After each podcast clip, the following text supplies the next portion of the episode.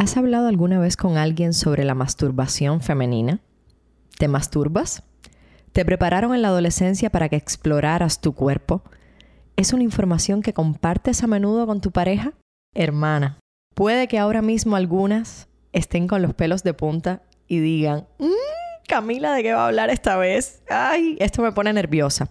Pero como en Estamos Juntas, no hay secretos, ni hay tabúes, ni hay prejuicios y hablamos de todo, hoy vamos a hablar sobre este tema. Todas esas preguntas, como el tema, son tabú en nuestra sociedad, porque toda la vida esa parte de nuestra sexualidad ha quedado relegada al silencio.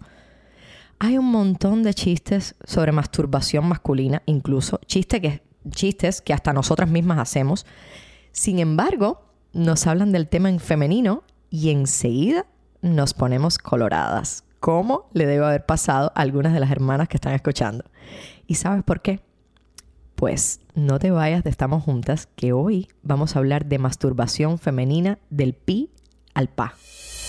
Este es un espacio donde las mujeres tenemos voz propia, donde estaremos las que tenemos miedo, pero nos enfrentamos a la vida cada vez con más determinación. Compartiremos experiencias de mujeres empoderadas como tú, que las quema por dentro el deseo de crecer. Soy Camila Arteche y te voy a hablar y a escuchar. Quiero que aprendamos, que nos inspiremos y confiemos las unas en las otras. Recuerda siempre, estamos juntas.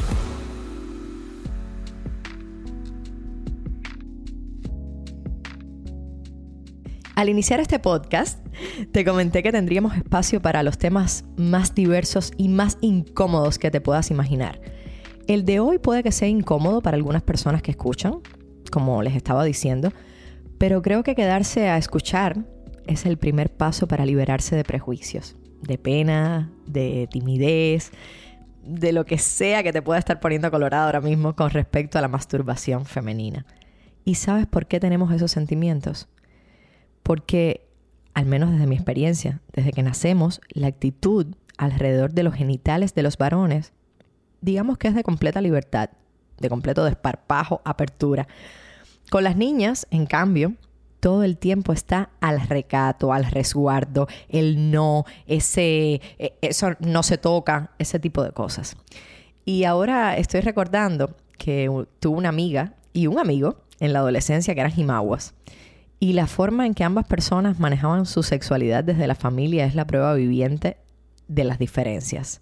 Y justo ahora me ha venido ese, ese ejemplo a la cabeza, ¿no? Por ejemplo, al muchacho hasta se le incitaba a que estuviera mucho tiempo en el baño. Y me acuerdo de cuando iba a su casa, ¿no? Y, y su papá decía, está haciendo sus cosas. y le permitían estar a solas en el cuarto con otras muchachas también. Pero a mi amiga, a la chica, le pasaba todo lo contrario. A solas, con nadie. Cinco minutos en el baño y ¿qué estás haciendo? Si te demoras uno más, candela. Nada. Que te lo dije al principio, hermana, las mujeres en el tema de la sexualidad estamos constantemente observadas y juzgadas. Y aunque seguro ahora mismo son muchísimas más las mujeres que se masturban, siguen manteniendo el tema en la discreción absoluta. Eh, incluso para pedir ayuda o orientación con la figura materna o con algún especialista. Por ejemplo, piensa en la primera vez que te masturbaste. Alguien te había dicho que podías hacerlo, que te iba a ayudar con la tensión sexual de la adolescencia, que era una forma sana y plena de conocer tu cuerpo, lo que te gusta, tus emociones, lo que te enciende. Seguro que la mayoría de las respuestas coincide, porque seguimos padeciendo de la influencia de la religión muchas veces, de falsas creencias en cuanto a la moral, de miradas opresivas y machistas que no, que no otorgan la importancia que lleva la sexualidad femenina. Y para desmontar esos prejuicios, he invitado hoy a una mujer que admiro muchísimo, que he recibido casi prácticamente todos los días tengo amigas que me mandan publicaciones de ella, porque si algo no tiene ella, son prejuicios. y justamente de esa apertura de mente y libertad plena creo que nos beneficiaremos hoy. Bienvenida, estamos juntas, Alicia Delicia, quien por más de una década ha demostrado de forma absolutamente natural la sexualidad de las mujeres, teniendo como centro que es una zona de cuidado y expresión de lo que somos. Ella es educadora sexual y especialista en placer, enfoca sus contenidos tanto en espacios físicos como en espacios virtuales, en desmontar tabúes, estereotipos y prejuicios en torno a la sexualidad de las personas, con énfasis especialmente en las mujeres. Alicia, gracias por decirme que sí. Un placer estar acá. Qué gusto poder llegar a todos ustedes y me encanta desde el nombre de Estamos Juntas porque algo que yo he hecho al hacer público mi camino es justamente sentirme acompañada. Ay, qué lindo. Bueno, aquí te vas a sentir muy arropada y estoy segura que todas las hermanas que escuchan también se sentirán arropadas, pero sobre todo aprenderemos mucho hoy. Me incluyo, te tengo un montón de preguntas.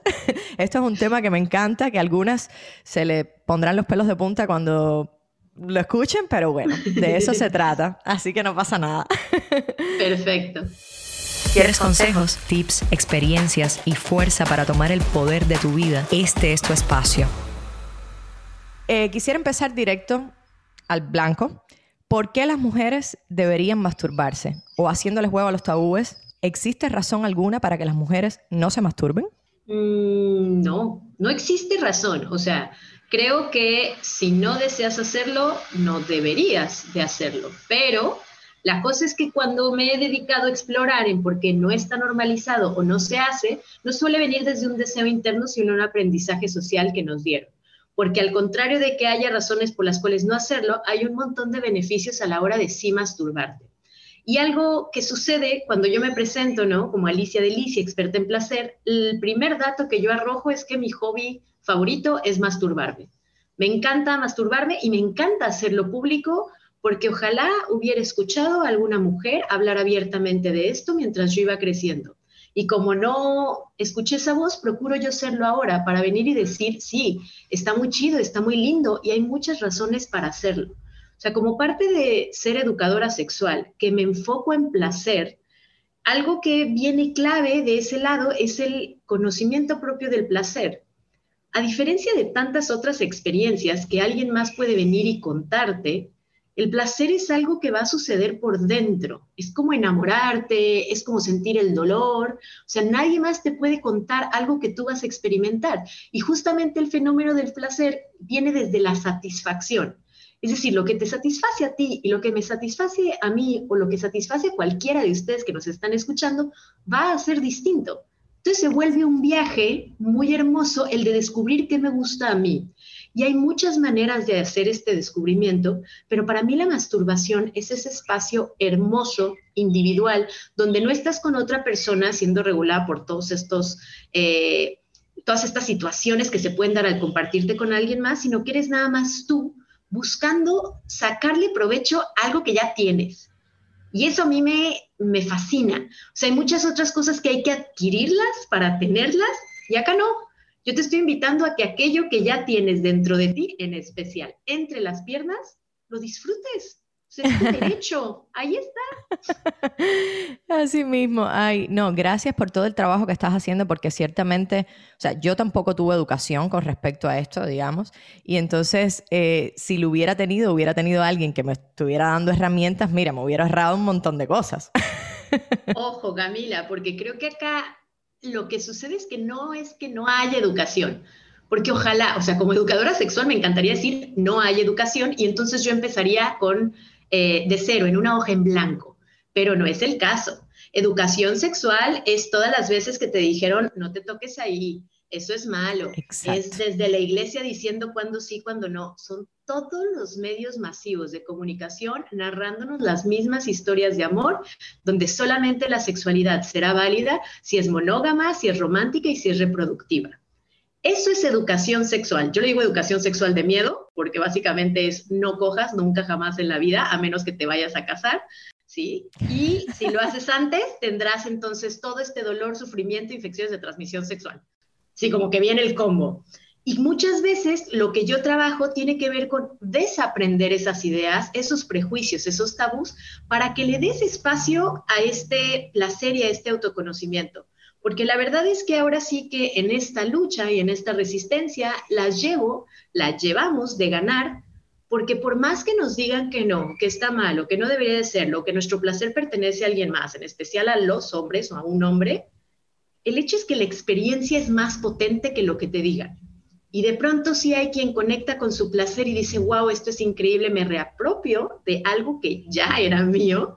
Y es cuando empieza de pronto, le cuento a la amiga, le digo a la otra, y lentamente así es como ha sucedido la liberación sexual. O sea, ya empiezo a escuchar a otras diciendo abiertamente su placer y creo que eso es lo que me ha apoyado a mí muchísimo en esta plataforma. ¿No? En justamente que hay quienes dicen, oye, ya me harté de lo que me contaron, no es cierto, no estoy, o sea, no estoy disfrutando de esta cosa llamada sexo y sexualidad increíble. Y entonces, algo que creo que dio una vuelta muy fuerte, como se ha vivido en Latinoamérica durante los últimos 10 años con la ola feminista, que ha venido a decir de liberación sexual, de pronto hay un chingo de mujeres ya grandes, o sea, ya estoy diciendo mayores de edad, que dicen, sí, liberación, placer, pero ¿cómo le hago? Exacto.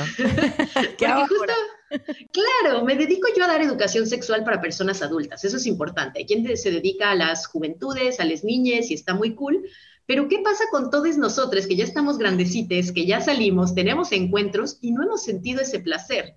En especial madres, hay muchas madres que se acercan a mis talleres. Yo tengo un taller práctico de masturbación y que llegan desde un lugar de desesperación, de dolor, de frustración, de decir, ¿cómo puede ser que haya pasado por incluso el proceso de dar vida a alguien más y aún así no haber experimentado placer, no haber sentido y reconocido un orgasmo? Y entonces creo que eso es un punch y es algo que ah, justamente incita a decir, ¿sabes qué? No más. Vengo a hacer ese cambio. A veces lo hacen con una necesidad en especial si tienen niñas, decir, yo no quiero que mi hija crezca así, ¿qué tengo que hacer para que ella no crezca así? Le digo, amiga, por ella nada, sé tú ese cambio y ella podrá verlo en congruencia y reflejo, porque si aprendemos más viendo eso eh, en la otra persona y poderlo imitar que algo que no se nota ahí afuera.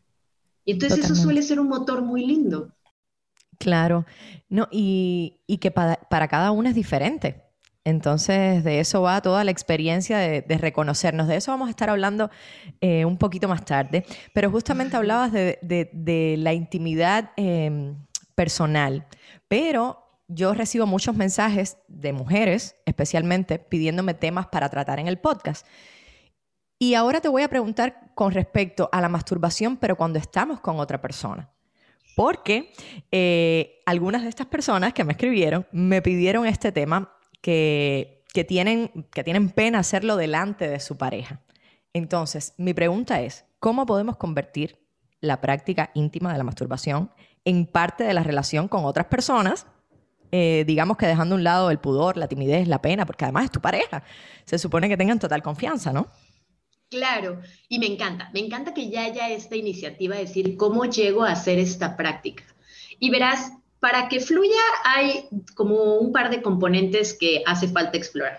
La primera es que primero tú seas un experto haciéndolo a nivel individual, ¿sí? Como que ese sí es una situación clave para tú ya bien saber qué te gusta, qué te pone, qué no, qué movimientos. O sea, conozco o he visto a tantas masturbándose y es tan, tan, tan diferente lo que cada una puede hacer de una manera impresionante, como muy linda. Entonces digo, si hace falta que tú puedas hacerlo y enseñárselo a su pareja, porque creo que algo que sucede en especial en relaciones heterosexuales, es que a las mujeres nos han enseñado que nuestro placer debería de originarse de darle placer a él.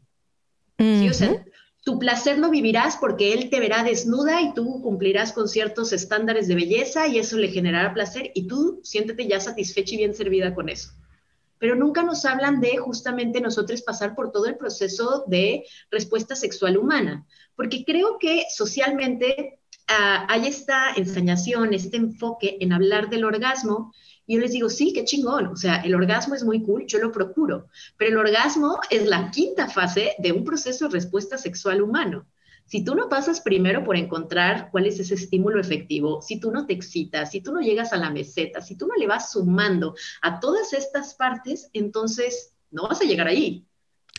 o sea, como no va a pasar. Y justamente hacerlo a nivel individual te ayuda a decir, oye, esto me pone primero, esto detona que yo empiece a lubricar, esto me genera una excitación y una erección en el clítoris. Y entonces yo me doy cuenta que puedo mantener un estímulo sostenido sobre el clítoris, al costado, por fuera, por dentro, como con todas estas variantes, y se lo comparto a la otra persona, porque creo que en el momento que nos hacemos responsables de que cada quien puede estimularse para tener su orgasmo, quitamos ese peso y entonces te das, nos damos la oportunidad de en serio gozar todo lo que implica compartir y conectar con alguien más a través de un encuentro sexual.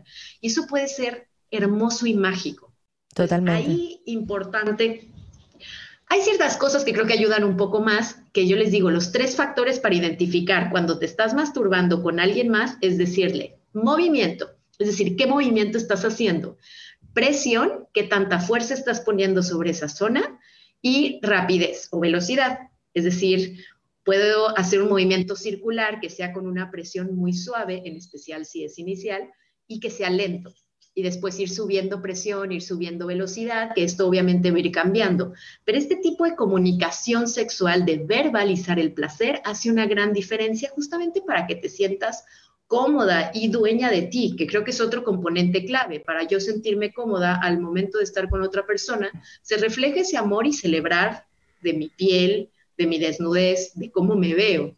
Porque luego pareciera que por más que sé masturbarme, si yo no puedo estar desnuda y viéndome al espejo, mucho menos voy a permitir que alguien más me vea y me celebre. Y ese es todo, todo un proceso, ¿no? El de venir a sanar todas aquellas dolencias, ¿sí? Todos aquellos traumas que la mayoría como mujer los tenemos tan, tan, tan normalizado que sí es una chamba muy grande. Entonces, lo que tú propones es que haya un encuentro con nosotras mismas de búsqueda, de, de, placer, de lo que nos funciona, de lo que no, de lo que nos gusta, de lo que no, y luego compartirlo, sin pena y sin prejuicios y sin tema. O sea, ya está. Claro. Es por aquí, por aquí, por aquí. Listo. Sí, también porque te lo mereces. tu placer no debería depender de nadie más. O sea, que esa mejor cogida increíble te la des tú misma. Y entonces cuando sales a buscar con alguien más, lo haces porque también le estás pasando bien con la otra persona. Claro. No por obligación ni desesperación. Ni por complacer a la otra persona. Bueno, está implícito, pero primero tú. O sea, ¿cuánto te lo estás disfrutando tú? Claro. hablabas de que has visto un montón de mujeres masturbándose de maneras diferentes y justamente mi pregunta viene eh, a partir de eso. ¿Qué formas, métodos o maneras de masturbación femenina hay? ¿Cuántas? ¿Qué sé yo? Y si nos puedes describir alguna. Claro que sí. Mira, lo que sucede es que al ser educadora sexual, algo que pasa es con, eh, con, mi activismo, que iba mucho en la parte del activismo feminista que tenía en Guadalajara, Jalisco, que es de donde yo soy, acá en México, eh, me daba cuenta que primero era explicar la anatomía, o sea, poder identificar las partes claves ya hace una gran diferencia. Entonces, cuando yo me quedaba hablando de la anatomía, en algún momento llegaba masturbación y les decía, oye, pues yo te recomiendo que primero toques tu vulva por fuera, estimules otras zonas erógenas, que te vaya aprendiendo, porque si tocas de buenas a primas el clítoris, quizás en vez de sentir placer, sentirás displacer, porque está muy sensibilizado, pero no de una manera erótica, ¿no? Y entonces yo daba esas generalidades y se acababa mi plática teórica y luego se acercaban un montón ya en privado, ¿no? O sea, porque preguntas, preguntas, nadie, silencio.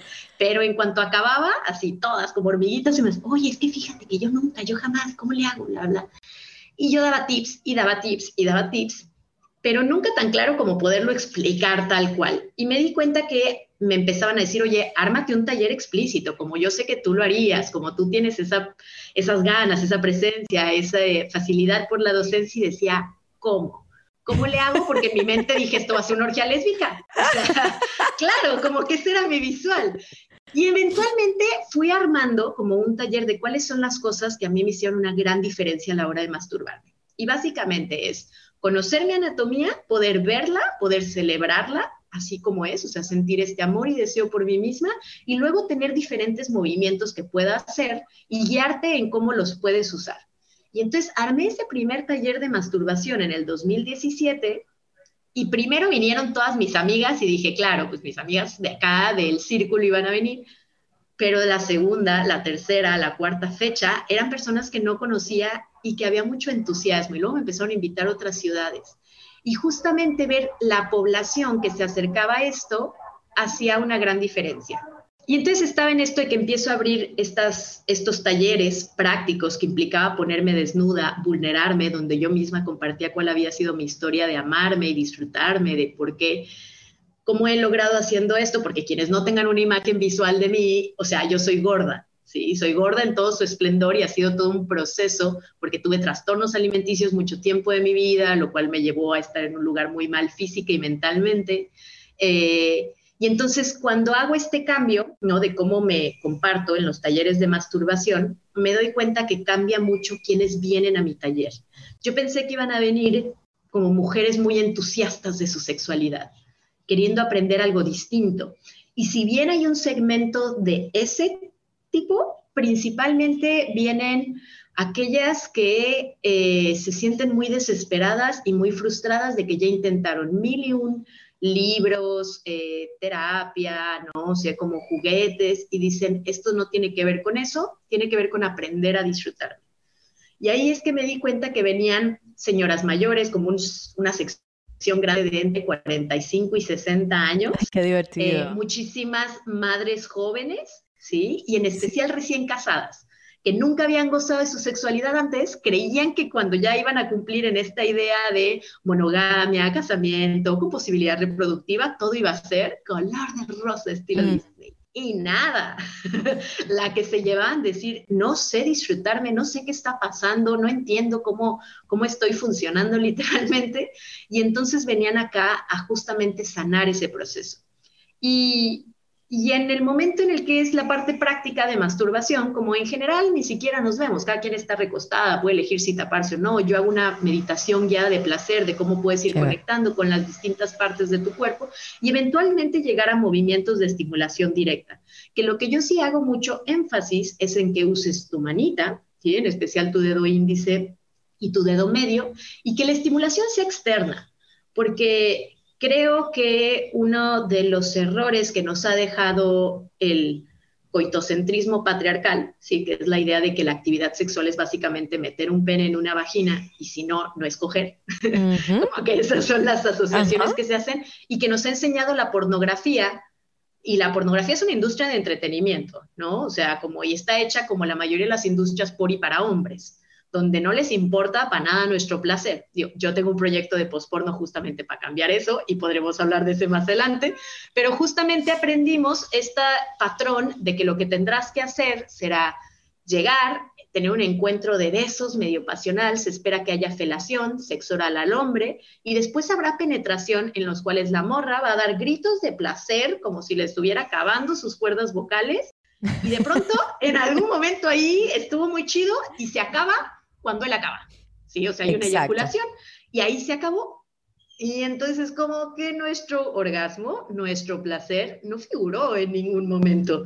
No hubo consentimiento, no hubo acuerdos verbales, no hubo un intercambio de asegurarme que tú le estés pasando bien como yo, sino que esto es muy falso y luego quieres venir a replicar esto, no vas a sentir ese placer y suele haber mucha frustración de decir, oye, si yo estoy cumpliendo lo que he visto que se ha replicado por todos lados, ¿por qué no le estoy pasando rico?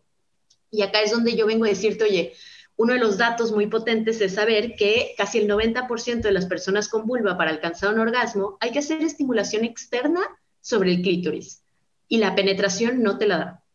Si bien la penetración puede llegar a ser rica, tiene que ver con que se haya una estimulación interna del clítoris, porque en la cavidad vaginal ni siquiera tenemos terminaciones sensoriales de placer. Sería justamente en la entrada donde podemos encontrar algunas, pero un mete saca, hay que hacer esa estimulación externa y entonces el coito no te lo suele dar a menos que metas tu manita o uses algún juguete sexual o algunas posturas donde los cuerpos permitan hacer un frotamiento directo. Claro, y entonces a la hora de masturbarte, yo lo que te invito es a que pongas la palma entera de tu mano sobre tu vulva y empieces nada más a dar un masaje circular ahí, a sentir en dónde se siente bien y que lo haya, lo vayas haciendo de afuera hacia adentro. Empieza literalmente en tus ingles y ve acercándote hacia el interior de tu vulva. Porque sí que yo te digo, oye, pon el dedo, ¿no? Como tu dedo índice sobre tu clítoris y da círculos, híjole, eso no, no le va a funcionar a la gran mayoría de acá. Como si se vuelve para mí un juego y debería ser muy emocionante el descubrirlo, entendiendo que es el visual que me ayuda es justamente un laberinto. ¿Qué pasa en un laberinto? Yo exploro, estoy intentando llegar al centro, pero muchas veces me toparé con pared y decir, ups, por acá no era, pero no pasa nada, es parte de la experiencia, salgo de acá, igual en este encuentro conmigo misma no alcancé ese placer o sentí placer, pero quizás de un orgasmo, o todo fue muy rápido, o todo fue muy lento, permite que fluya. Como algo que se me hace muy mágico es que cada orgasmo que tengas, cada encuentro sexual que tengas contigo u otra persona es único y repetible. Entonces se vuelve una oportunidad. Si la pasaste muy chido, muy bien. Quizás encuentras cosas que puedas replicar. Y si no la pasaste tan bien, de todos modos, puedes aprender algo de ahí. Porque creo que de pronto generan otras frustraciones cuando si has tenido un encuentro placentero, pero solo uno y los demás no, decir, quiero volver a tener eso que tuve en su momento. Y cada que tú pasas por el proceso de respuesta sexual humano, va a haber mil factores que inciden desde en dónde estás de tu ciclo menstrual, si tomaste agüita, por favor tomen agüita, la hidratación hace una gran diferencia. No sabía eso con respecto al sexo. Enorme diferencia cuando tú tienes actividad sexual y tomándole agua. Vaya, tengo que tomar agua. Sí, porque literalmente para que tengas una erección en tu clítoris necesitas que se acelere tu ritmo cardíaco y la sangre vaya hacia esa zona. Y si estás deshidratada, le va a costar, le va a costar trabajo a tu cuerpo. Ni idea tenía de eso, qué interesante. Sí, como si comiste recientemente y casi toda tu sangre se está yendo hacia tu proceso digestivo, te va a costar más tener este proceso eh, de excitación o de lubricación, ¿no? Entre más, entre más tengas actividad sexual, entre más hagas estimulación en las glándulas de lubricación, más lubricarás. Y aún así, un gran consejo que te doy, porque tu amiga Alicia Delicia soy, es ten lubricante a la mano. El lubricante es Tonix, va a hacer que todo fluya. Como no te sientas mal, no esperes en especial si vas a tener un, encuentro sexual donde vas a cambiar manos, juguetes, lamiditas, ¿no? Frotamiento. El lubricante se va gastando naturalmente, ese que produces, no dependas de él. Ten otro a la mano, ya sea a base de agua o a base de aceite, dependiendo de qué práctica tengas. Entonces, todos estos tips va haciendo una gran diferencia, pero es darte esa, propuesta, ¿no? Como yo tengo un taller, si tú te animas, ahorita afortunadamente la pandemia, digo afortunadamente, porque a mí la verdad es que tenía mucha resistencia a pasar todo en línea. Me encanta a mí estar presente enfrente de las personas dando mis clases y talleres, pero ahora con tener esto en línea es que se hace accesible a cualquier parte del mundo. Eso te iba a preguntar, si los estabas haciendo en línea, porque los decimos cómo funciona y las hermanas que estén oyendo que quieran participar de tus talleres, pues podemos participar. ¿Cómo funciona? Claro. Mira, en Instagram yo tengo una cuenta que es Alicia Delicia Talleres, que es exclusiva para la difusión de, yo tengo dos, dos propuestas, dos modelos, que es la masterclass y las masterclasses duran dos horas y es que te conectas y es una clase en la que vas a aprender de un tema. Una que yo les recomiendo a todas, por favor, es la de la vulva y el clítoris para conocer tu anatomía de placer. Eh, tengo otras como placer anal, tengo la de amar diferente, que es monogamia, amor libre y poliamor, porque me di cuenta que conocer mi anatomía me ayuda, pero cómo me relaciono con las otras personas ayuda también bastante. Exacto. tengo poliamor y acuerdos, que es justamente mi fuerte. Tengo el de huevo de obsidiana y piso pélvico, este siendo una herramienta que ayuda muchísimo en el proceso de autoconocimiento y sanación. Y luego tengo los talleres prácticos, tengo ahorita dos, bueno, pronto serán tres. Tengo el de masturbación, que se llama placer clitorial, exclusivo para personas con vulva. Todos estos se hacen desde la comodidad del anonimato a la hora que te conectas, porque no tienes que prender tu camarita. Básicamente yo te voy a enseñar con mi cuerpecita hermosa cómo es el proceso, te voy a ir guiando para que tú vayas aprendiendo y te doy un montón de movimientos y técnicas para que sean en estilo buffet. No te tiene que gustar todo, de hecho sería raro que todo te encante, pero por dónde sí y por dónde no. Y tengo otro dedicado a parejas, que es, eh, bueno, tengo el de placer del pene, ¿sí? Que ese es como es en torno a felación y estimulación. Y ahorita ya me enfoqué mucho en uno que es placer en pareja, que tengo justamente con mi vínculo, ¿no? Que es un hombre cis y mi relación heterosexual, donde digo, la podemos pasar tan rico si tan solo nos damos la oportunidad de comunicarnos y conocer algo que va más allá de lo que hemos visto en el porno mainstream. Y justamente este es un taller explícito de todas esas prácticas que puedes tener sin enfocarte en el coito.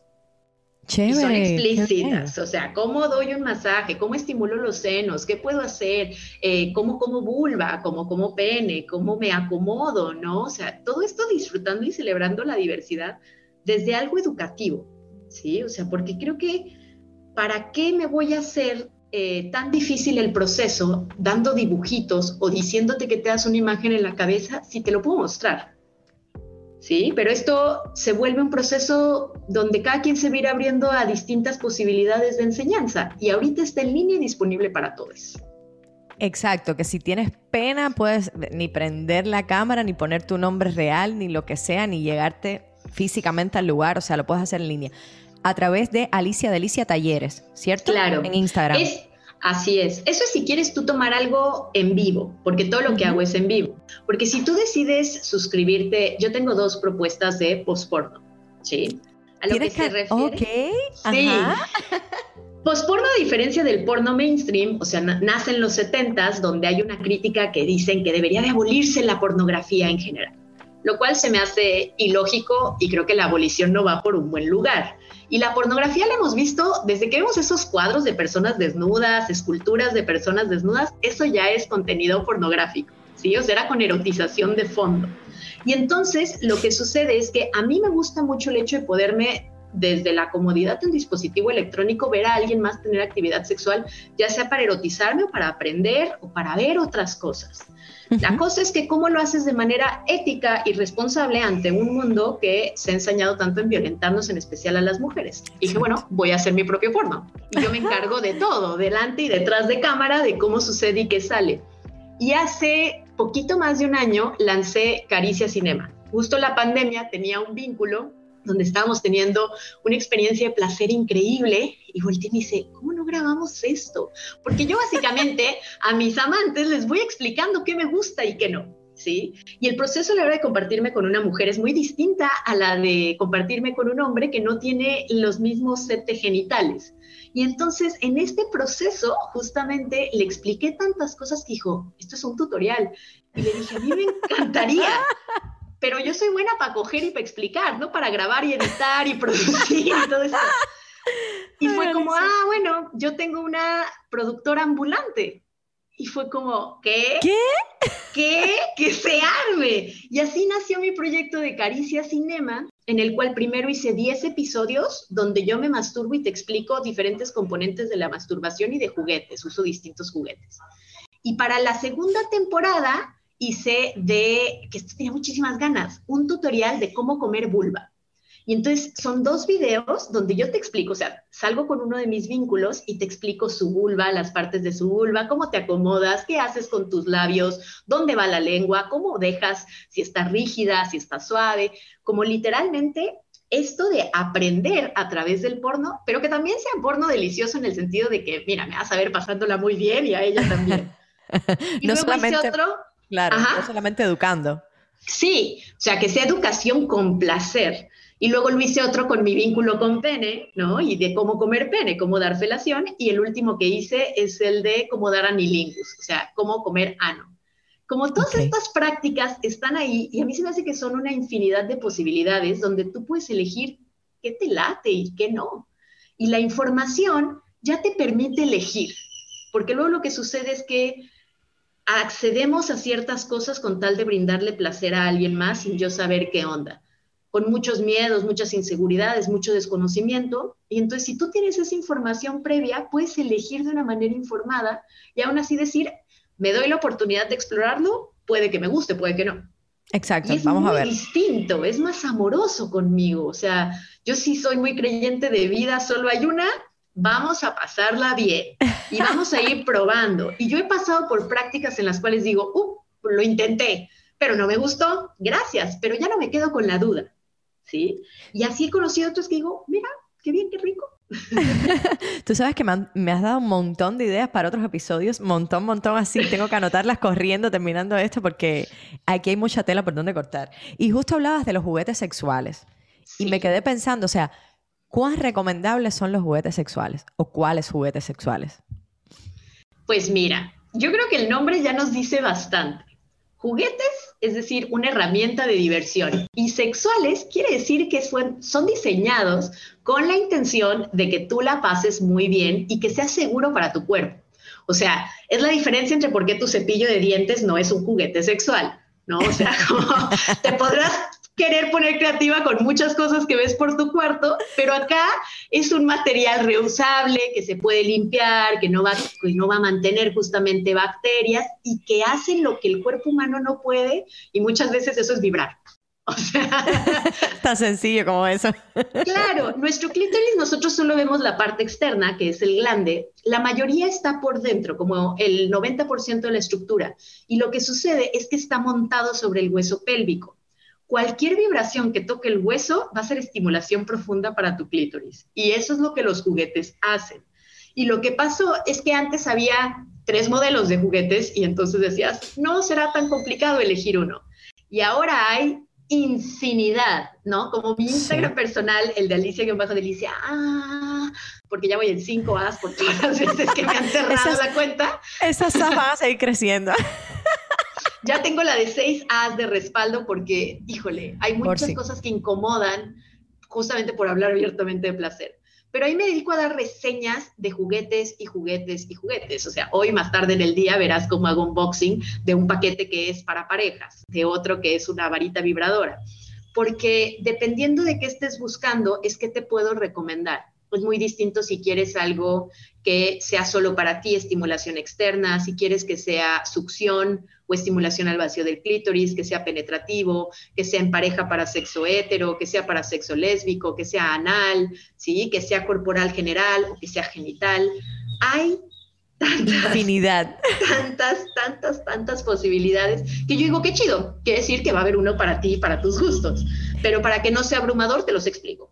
Ok, y, Alicia, ¿qué, debemos saber, por ejemplo? Porque ahora estás diciendo toda esta infinidad de juguetes eh, que uno, no sé, se mete online a comprar uno o a una tienda a comprar uno. ¿Qué debo saber yo sobre mi cuerpo a la hora de elegir qué juguete quiero? Más allá de, bueno, quiero uno que sea genital nada más o para mi pareja o no sé. ¿Qué más debo saber sobre mi cuerpo para elegir?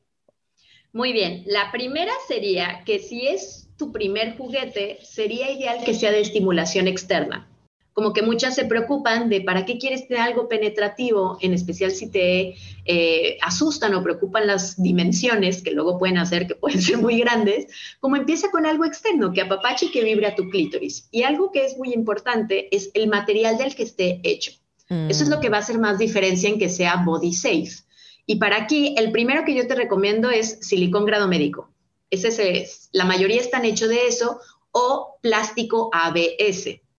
Esos son los dos que vas a encontrar. Y todos, cuando tú deberías de comprar algo, tiene que decir el material. Ok, o sea, fijarse en de, qué está hecho. Listo. Para que lo puedas lavar y no sea poroso y no vaya a mantener bacterias, porque si no, eso te puede dar una infección y no queremos eso.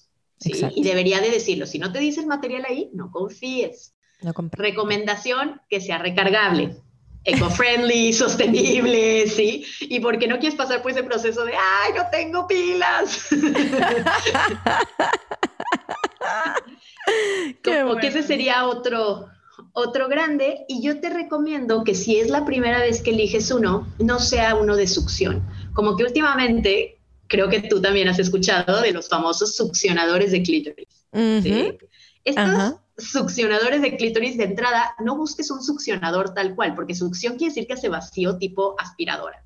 Y eso no es bueno para tus, eh, para tus venitas, sino que vas a buscar uno que haga pulsaciones y eso quiere decir que hace vacío. El más común comercial es el Satisfyer, que ha ido sacando diferentes versiones. El Satisfyer Pro 3 es el que yo te recomiendo así. Parece que estás hablando de un teléfono. Satisfyer Pro 3. claro, porque van mejorando. Como a mí me da mucho gusto que he sido parte de la selección y desarrollo de juguetes y está muy bueno el poder ir probando y decir, oye, esto embona, esto no embona, celebra la diversidad, tiene en serio distintos niveles de intensidad, porque hay unos que los prendes y dices, ¿a dónde, o sea, ¿a dónde voy a despegar y volar? Porque es intensísimo desde el inicio. Y entonces, eh, esos que se generan estimulación directa sobre el clítoris, si nunca antes has estimulado tu clítoris, puede que sea demasiado. Y esto me pasa también que me llegan las reseñas de decir, oye, no, no me gusta, me duele, o como es muy intenso. Entonces empieza solo con uno que haya, que pueda tener esta vibración general. ¿sí?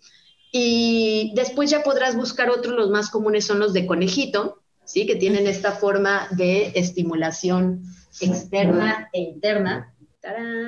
¡Ah! Así tengo el mío yo, que me lo regaló un amigo, uno de mis mejores amigos, exactamente igual. Y así vas a encontrar que tienen diferentes posibilidades de movimientos, diferentes. Exacto. a ese. y entonces podrás ir cambiando. Hay otros que están diseñados para que tú la puedas pasar muy bien con, eh, con las personas que estás. Por ejemplo, este me gustó mucho, se llama Sexy Secret y es para que lo pongas en tu calzón y se, eh, se mueve a través de tu celular. Y puedes hacer eh, cuenta y puedes ir otro lado del mundo. las hermanas, las hermanas como, como probablemente todavía no pongan video eh, esta entrevista y va a salir en audio, es como pequeñito, con forma, ¿cómo puedo decir qué forma tiene? Tiene una forma para que se amolde a tu vulva muy chiquitito, pero para que se sostenga en el calzón. Exacto, es como para ponerlo dentro, dentro de tus calzones y, y te lo puedes programar a partir del móvil y estimularte. Incluso otra gente lo puede hacer. Claro. Ay, eso es muy divertido. Para jugar, claro. Porque de momento fui a pasearme en el súper y a decirle, vamos a divertirnos. o no decir nada y de momento que te empiecen a, a programar. Ay, qué simpático. Ay, por favor, este, este tampoco lo conocía. Ok. Hay un montón. Hay otras cosas que son muy comunes para mejorar el encuentro sexual cuando sí es penetrativo. Como yo soy muy fan de tener coito penetrativo pene-vagina, pero no porque busco eso para alcanzar mi orgasmo tal cual, sino que es una de las prácticas de placer que puedo tener. Pero algo que sí puedes hacer si yo quiero tener un orgasmo es que le meto un vibrador y esto es lo más común que vas a encontrar, que se llaman anillos vibradores. E imagínate así tal cual un anillo como el que te pones en el dedo, pero este va a ser más grande y flexible y va a tener un componente de vibración para que justamente toque contra la parte externa de tu vulva y puede estimular tu clítoris directamente y ahí sí es muchísimo más probable que tengas un orgasmo. Con penetración. Claro, y también puede dar esta posibilidad que luego entiendo el plus de decir, ay, nos vamos a venir al mismo tiempo ambos, ¿no? Como que es mm. muy mágico ese ah, conectar. Pero para que eso suceda, tiene que haber mucha comunicación y conexión y hablar y tener la estimulación correcta. Y entonces esto puede ayudar. Justamente los juguetes, cuando se usan en pareja, de las cosas que me encantan, es que se vuelven un detonante de comunicación, literal, verbal, que no suele darse porque nos han romantizado la idea de no hablar durante la actividad sexual.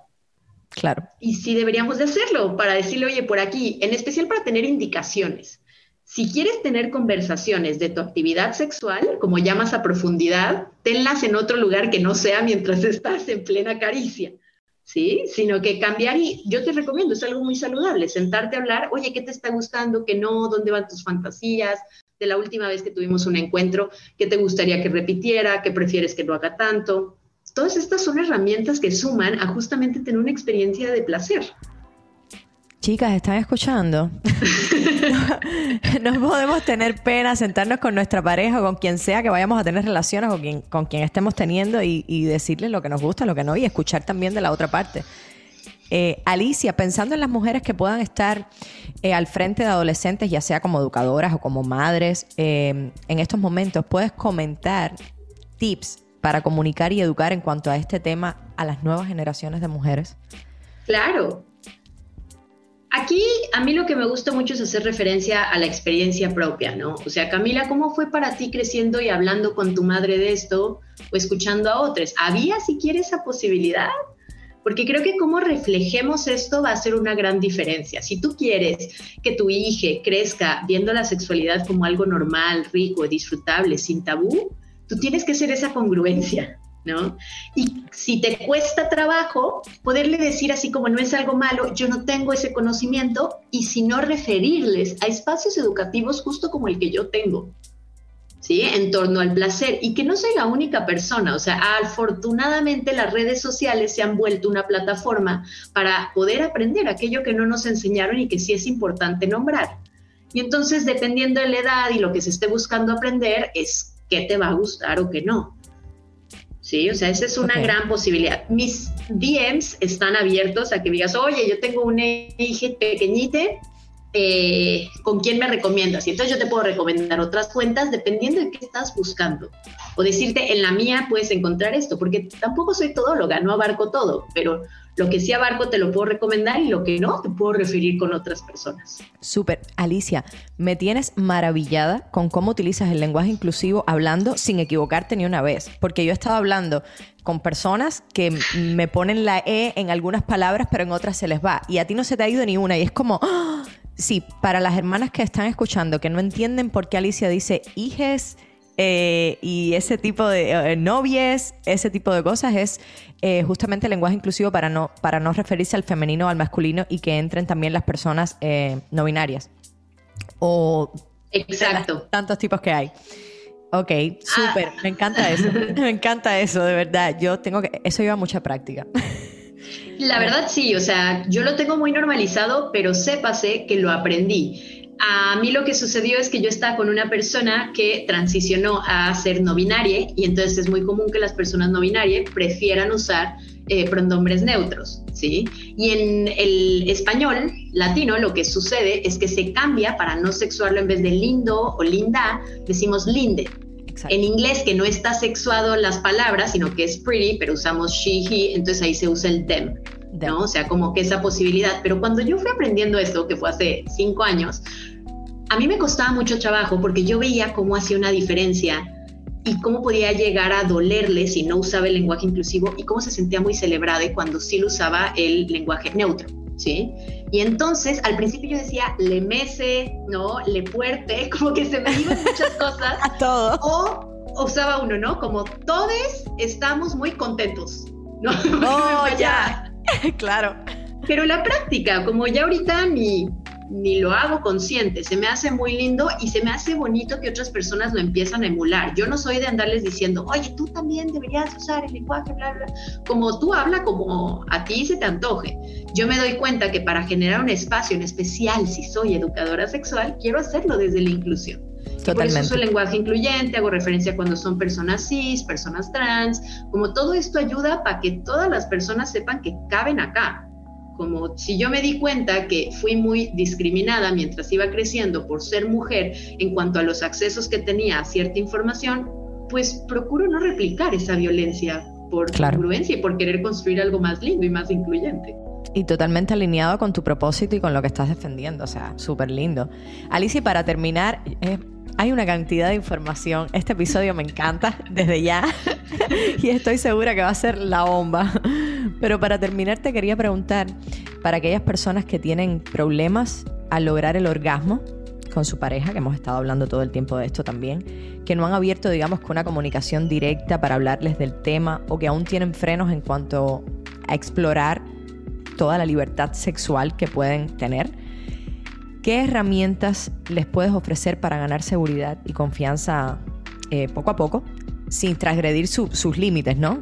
También, porque cada cual tiene sus tiempos y, sus espacios. Muy bien. Mira, lo primero que yo te recomendaría sería conocerte a nivel teórico. O sea, ¿qué tienes ahí entre las piernas y cómo funciona? Y para esto yo tengo dos invitaciones. En mi Instagram personal, en el de Alicia Bajo Delicia, ah, hay en mis lives, el que hice durante el 8 de marzo se llama Conoce tu vulva y usé un modelo que yo hice con mis manitas, una escultura muy linda, donde te hablo de esta anatomía. Ese fue el primer video que yo vi tuyo. Ah, ese. Bueno, bueno, ese te ayuda a conocer muchas partes que parecerá que tú crees lo que hay ahí y quizás te das cuenta que te hizo falta mucho conocer sobre tus orificios, qué sale por dónde, cómo cambia. Si eso te gusta y de ahí aprendiste, te invito a que te conectes a la masterclass de la vulva y el clítoris. ¿Sí? Esa sería como mi sugerencia de pasos. A partir de que ya conoces eso teórico, yo ahí mismo te explico qué otras cosas te pueden venir bien ya sea que te enfoques hacia el taller práctico de masturbación o quizás tomes alguna de las masterclasses que tienen que ver en comunicación con tu pareja.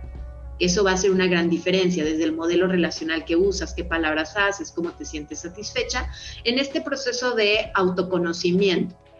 Y de ahí también tengo otras posibilidades de si quieres complementar con otras prácticas o con otras herramientas como son los juguetes.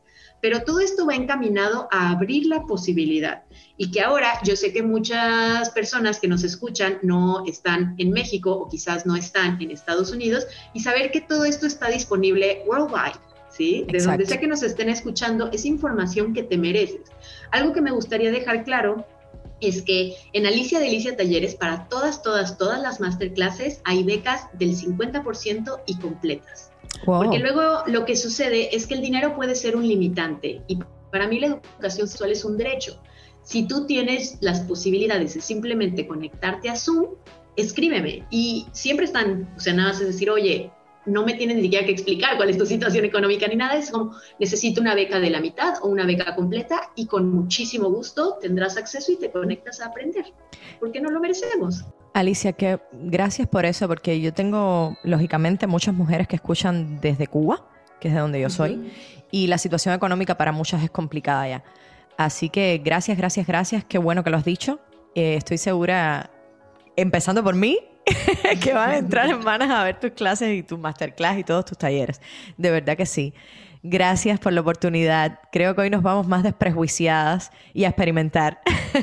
Sí, y que algo que creo que puede suceder es que a partir de escucharme o escuchar esto, eh, surjan muchas preguntas. Y si esas preguntas te las quieren hacer llegar a ti, con muchísimo gusto, que después se vuelva a armar este diálogo con algún tema más focal de qué fue lo que les movió para poder hacer público este conocimiento, porque no lo merecemos. Te propongo algo, Alicia, que se me acaba de ocurrir. Una vez que salga este episodio, eh, si quieres podemos hacer un live para que se, se conecten mujeres y puedan hacer las preguntas a través del live y podamos tener un intercambio también por ahí. ¿Te parece? Esa, puede ser una posibilidad. Y las que tienen pena, las que tienen pena, las escriban por interno y yo les paso las preguntas a Delicia y las pongo en contacto con ella también. Eso ayuda mucho para poder llegar preparada tanto con la información como con aquellas cosas que quieren que les explique. Perfecto, porque podemos hacer en las historias, podemos dejar como esta la cajita de preguntas. La cajita de preguntas. Y ya, bueno, pues tenemos preguntas adelantadas. Me encanta la idea. Eso queda pendiente, pendiente, así que te, te aviso y estamos al habla. Gracias. Te mando un abrazote. Ojalá y nos conozcamos en persona. Muy pronto, muy pronto. Cuando vaya a hacer mi gira, todo esto se detuvo. Como mi intención era, ya estuve haciendo todo México, seguí Estados Unidos, tenía planeado todo América del Sur, en especial Argentina, pero bueno, hubo cambios que limitaron y eso también abrieron las posibilidades de ahora estar aquí conectadas y todo se dio por su razón. Exacto, pero cuando vengas a Estados Unidos me avisas, comparto la información también para, para las personas que lo quieran hacer y si voy a México te aviso, pero segurísimo. Claro que sí, bienvenida seas acá en Bacalar. Abrazote.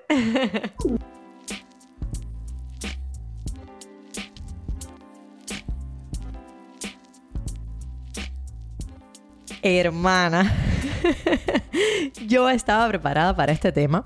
Em, preparé todas las preguntas. Me considero una persona de mente súper abierta y aún así me puse nerviosa con algunas cosas que dijo Alicia.